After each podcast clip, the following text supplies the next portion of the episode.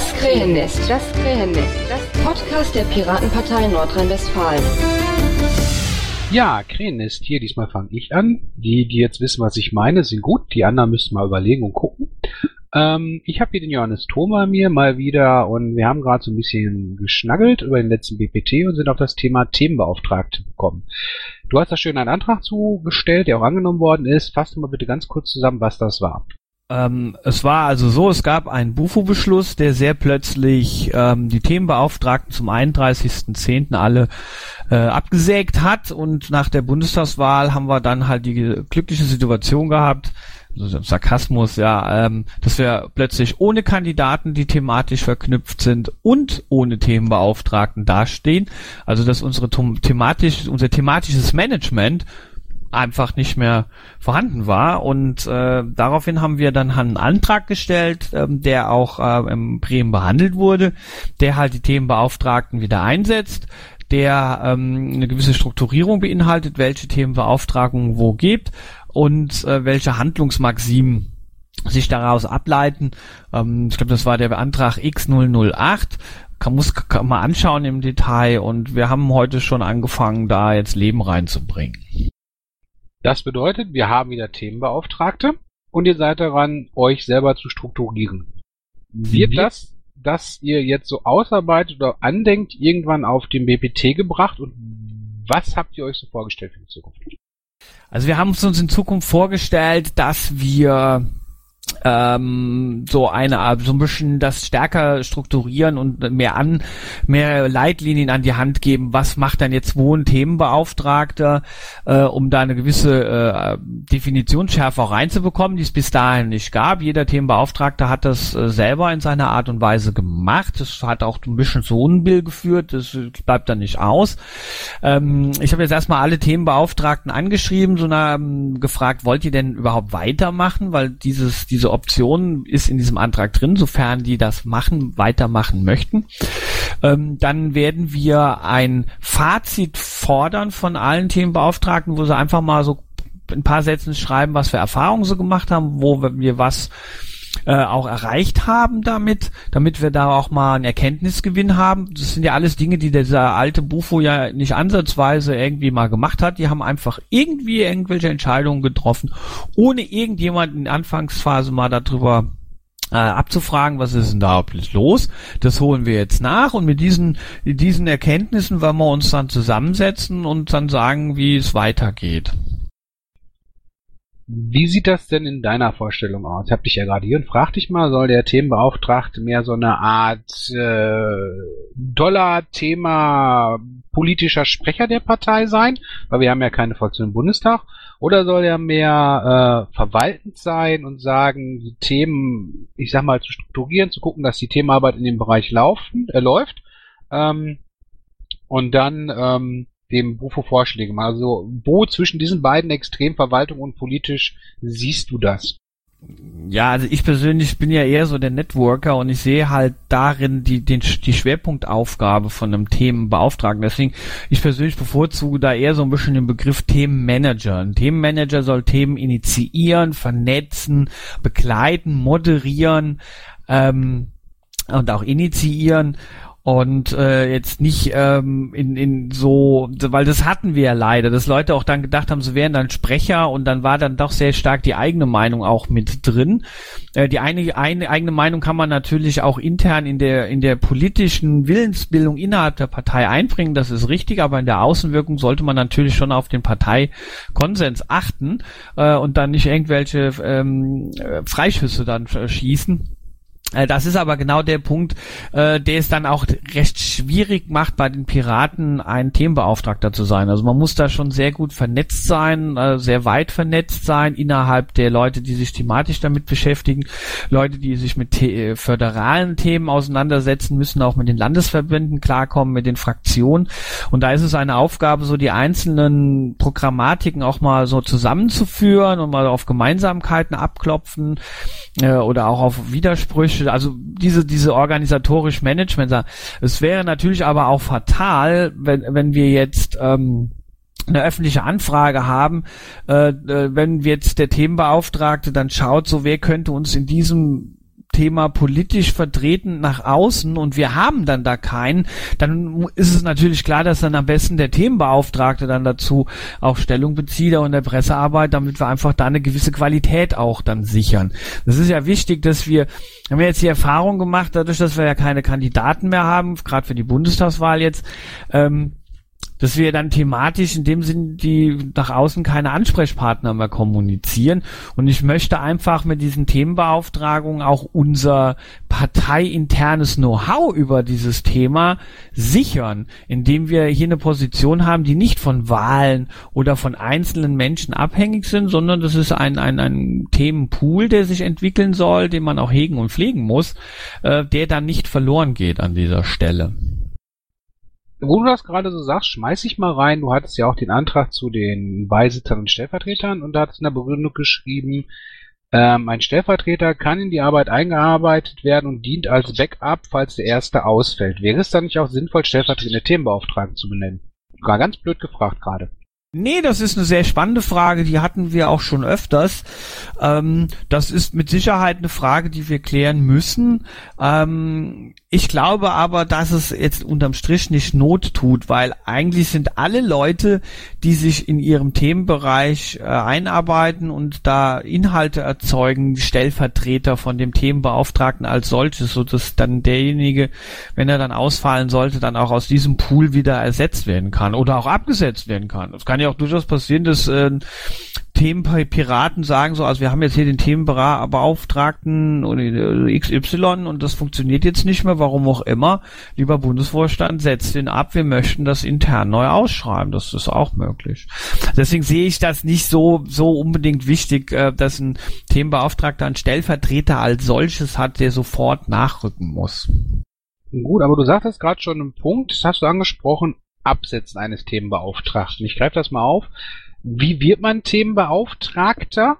Und wie wird man den Themenbeauftragter, wenn er freidrehen sollte, wieder los? Habt ihr da überlegt, feste Regeln aufzustellen? Also macht der Bufo das wirklich in Beauftragung oder auch mal irgendwann den Parteitag wählen zu lassen? Was hältst du dafür sinnvoll? Also vorweg, ich halte es nicht für sinnvoll, einen Themenbeauftragten von einem Parteitag wählen lassen, zu wählen zu lassen, weil er in dem Moment dann auch wieder politischen Interessen ausgesetzt ist. Und wir, dann werden wir tatsächlich auch einen Themenbeauftragten erst wieder zu einem nächsten Parteitag wieder los. Das ist ja das Problem bei diesen gewählten Funktionen. Nein, ähm, wir haben das bis jetzt dahin gemacht. Wir haben gesagt, hier äh, Themenleute, jetzt Kulturpolitik, wo ich aktiv bin, haben die Kulturpiraten sich zusammengesetzt, haben sich überlegt, wer macht das. Ähm, dann wurde ich dann vorgeschlagen, dann habe ich dann gesagt, okay, finde ich dufte, ich mach das. Und dann haben alle Themen auf, äh, alle Kulturpiraten dann ähm, dem Bundesvorstand signalisiert, hey, wir wollen, dass, dass ihr den Johannes für uns beauftragt. Und dann ist das so passiert. Ähm, das ist ja auch der Grund, warum wir zum Beispiel bei so wichtigen Themen wie Wirtschaft oder auch Außenpolitik keine Themenbeauftragten haben, weil sich diese AGs, die es da gibt, eben nicht auf einen Kandidaten einigen konnten. Also das ist schon so ein, so ein viraler Prozess, der halt auch eine gewisse Flexibilität gibt. Ja, also man, man einigt sich so, wir wollen, wir, wir denken, der Johannes macht das toll und macht es dann jetzt auch und jetzt können, wenn jetzt sich die Kulturpiraten, also ich habe jetzt meine Aus, meine Beauftragung zum Beispiel zur Verfügung gestellt und habe in die Kulturpiraten gesagt, hier, ähm, wir haben jetzt diesen Bufo-Beschluss, aber ich wollte damit nicht meine Beauftragung irgendwie retten, sondern einfach die Idee des Themenbeauftragten. Deswegen stelle ich jetzt meine Beauftragung zur Verfügung. Wer möchte, kann sich ähm, hier aufstellen und äh, dann wird, wird das neu besprochen. Und sollten wir uns da auf jemand anderes einigen, dann ist das dufte. Also es ist ein ganz tiefer demokratischer Prozess, der ohne große, großartige Bürokratie auskommt und auch sehr flexibel ist. Genauso gut ist es so, äh, angenommen, es funktioniert mit der Themenbeauftragung nicht, weil irgendjemand nichts macht oder weil man sich nicht mal verträgt oder weil er halt seine Position auch vielleicht über, über die Gebühr für eigene Interessen gebraucht, dann kann man auf dem gleichen Weg dem Bundesvorstand sagen, hier passt mal auf, bitte ähm, setzt ähm, diese Beschrei diese Beauftragung von äh, erstmal aus und äh, schreibt das neu aus. Und ähm, da muss es aber auch eine gewisse Regelmäßigkeit geben. Und das will ich halt äh, auf dem Wege erzeugen. Ich habe alle Themenbeauftragten heute angeschrieben Hab gesagt, so hier Kinder, es geht weiter. Äh, wer will überhaupt weitermachen? Lass uns jetzt zusammensetzen, lass uns selber, ich sage jetzt mal eine Geschäftsordnung geben, äh, lass uns da genau diese Prozesse auch definieren. Und ähm, dann kann nämlich, das ist, das ist aber noch so eine krude Idee von mir, dann kann sich eventuell auch ein, eine Konferenz konstituieren aus allen Themenbeauftragten, äh, die unter Umständen solche Fragen auch entscheiden können von aus, aus der fachlichen Ebene und einfach mal bewerten. Dieser Themenbeauftragte erfüllt halt eben unsere Geschäftsordnung nicht. Deswegen empfehlen wir als alle anderen Themenbeauftragten im Bundesvorstand, den jetzt da mal vielleicht rauszunehmen. Das ist, ist so die Idee, also so, so ein selbstverwaltendes Ding. Aber das möchte ich jetzt nicht zu weit gehen, weil da will ich natürlich auch hören, was die anderen dazu sagen, was die da für, für Ideen haben. Wir reden ja auch hier komplett hypothetisch und ähm, ich sag mal, über einen Prozess, der sich gerade in der oder ich sag mal einer Struktur, die sich gerade im Findungsprozess befindet. So, das ist glaube ich richtig ausgedrückt. Ja, das ist gut ausgedrückt. So, ich frage dich trotzdem noch nach, nach einer Sache, weil du es gerade auch angesprochen hast. Es gibt Themenbereiche, ähm, wo es halt keinen Themenbeauftragten gibt. Ich mache jetzt mal ein fiktives Beispiel auf. Wir haben Gruppe A, die sagt, Fußbälle müssen weiß sein. Wir haben eine Gruppe B, die sagt, Fußbälle müssen rot sein. Die streiten sich wie die Kesselflicker. Hm, sagst du mit dem Prozess, wie du ihn jetzt beschrieben hast, wie, wie, wie, wie, wie er dir vorschwebt, dass es für die keinen Themenbeauftragten gibt. Wäre es da nicht über, sinnvoll überhaupt zwingend einen Themenbeauftragten einzusetzen, um diese Diskussion und diesem, ich sag mal, diese, diese kästfliegerartigen Streite quasi so als Mediatorenfunktion auch so ein bisschen aufzulösen, zu sagen immer, wenn ihr Weiße wollt, ist okay, wenn ihr Rote wollt, arbeitet was aus, aber hört euch zu streiten, bitte hier, bringt Anträge vor, dann können wir das auch im BPT entscheiden lassen und wissen, was die Partei will. Also, dahin auch gehen. Äh, was hältst du davon? Ja, das ist auch eine Überlegung, ähm, die ich hatte, die habe ich auch mit dem einen oder anderen Themenbeauftragten auch schon mal angedacht, dass halt eben, wie gesagt, hier sich so eine Art Themenbeauftragtenrat entwickelt, der unter Umständen irgendwann auch mal ähm, zur Entscheidung bringt, ob eine AG legitimiert ist, quasi als ganz offizielle AG, das haben wir ja auch teilweise, und äh, wir haben aber auch Arbeitsgemeinschaften, wie, wie schon gesagt, die sich gegenseitig blockieren und so. Das sind aber ganz, ganz, ganz schwierige Entscheidungsfindungen, äh, die oft ganz auch viel von persönlichen äh, ähm, Abneigungen oder Zuneigungen geprägt sind. Und ich habe halt die Erfahrung gemacht, dass das, das ist jetzt auch tatsächlich mal ein bisschen Kritik dann auch an der Sache, das sind oft einzelne Alpha-Tierchen, die sich nicht vertragen, die drehen sich dann um, so wie früher auf dem Schulhof. Na okay, wenn das nicht geht, dann mache ich meine eigene Bande auf und dann äh, wird sich dann da bekämpft. Und es endet dann regelmäßig in Selbstbeschäftigung und das Thema leidet. Und da brauchen wir tatsächlich eine, eine Institution, die solche Verfahren, solche ähm, Differenzen auch mal schlichten kann. Und äh, da sehe ich zum Beispiel einen Themenbeauftragtenrat äh, auch drin, weil wenn sich sich an so einer Stelle ein Bundesvorstand einmischen muss, kann er letztendlich nur verlieren, weil er zwischen diesen Fronten aufgerieben wird worunter wieder das Thema leidet. Und dann muss man halt einfach mal, da gibt es zum Beispiel ein ganz klares Kriterium für mich.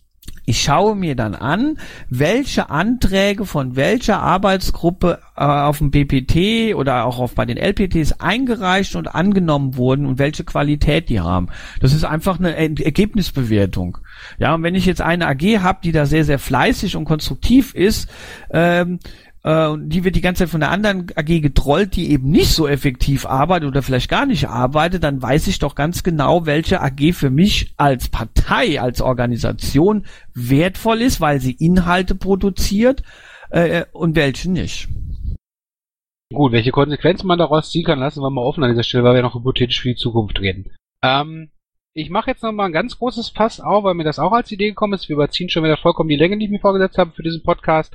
Wenn du sagst, eventuell gibt es irgendwann mal so einen Rat. Stellt sich mir die Frage, bei anderen Parteien ist das so, es gibt, ähm, ich sag mal, nicht den Vorstand, der alles macht, sondern es gibt einmal den Vorstand und das Präsidium. Das Präsidium ist im Prinzip das, was wir jetzt als Vorstand haben und in dem Gesamtvorstand sind dann halt die ganzen äh, Landesverbände drin, bei denen auch noch die ganzen Flügel, die sie haben und und und und und.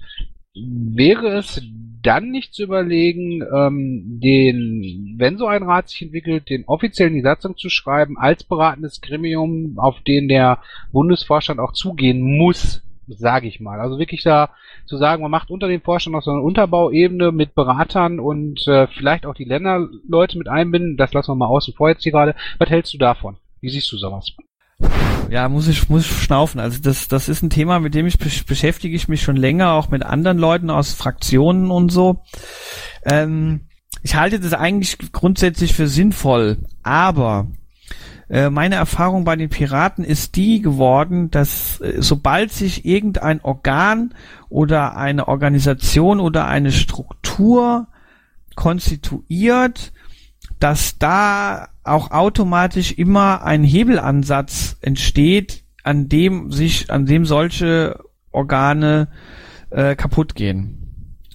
Ähm, je viraler der Prozess ist und je, je, je ähm, äh, anforderungsgesteuert sich so etwas bildet, ähm, umso unangreifbarer ist es an dieser Stelle. Also ihr, ihr, merkt, ich merk, bin da so gerade so ein bisschen am Arbeiten im Kopf, ähm, weil wir haben es ja erlebt. Es gab zum Beispiel Arbeitsgebilde, äh, die haben sich aufgrund einer ganz bestimmten Anforderung, gerade so bei den Wahlprüfsteinen oder so, gebildet. Da hat man zusammengearbeitet, der Job wurde erledigt und dann hat sich das wieder aufgelöst. Ja, also das sind halt eben so liquide Organe, die man halt bedarfsgerecht dann äh, sich dann zusammenbringen und äh, dann noch wieder auseinandergehen. Ähm, das funktioniert aber nur mit Menschen, die halt sowas verstehen äh, und die sehr, sehr sachdienlich arbeiten können, die auch mal in der Lage sind, ihr Ego äh, an solchen, äh, an diesen, an diesen Stellen zurückzustellen, ähm, sofern sie das nicht sowieso schon machen.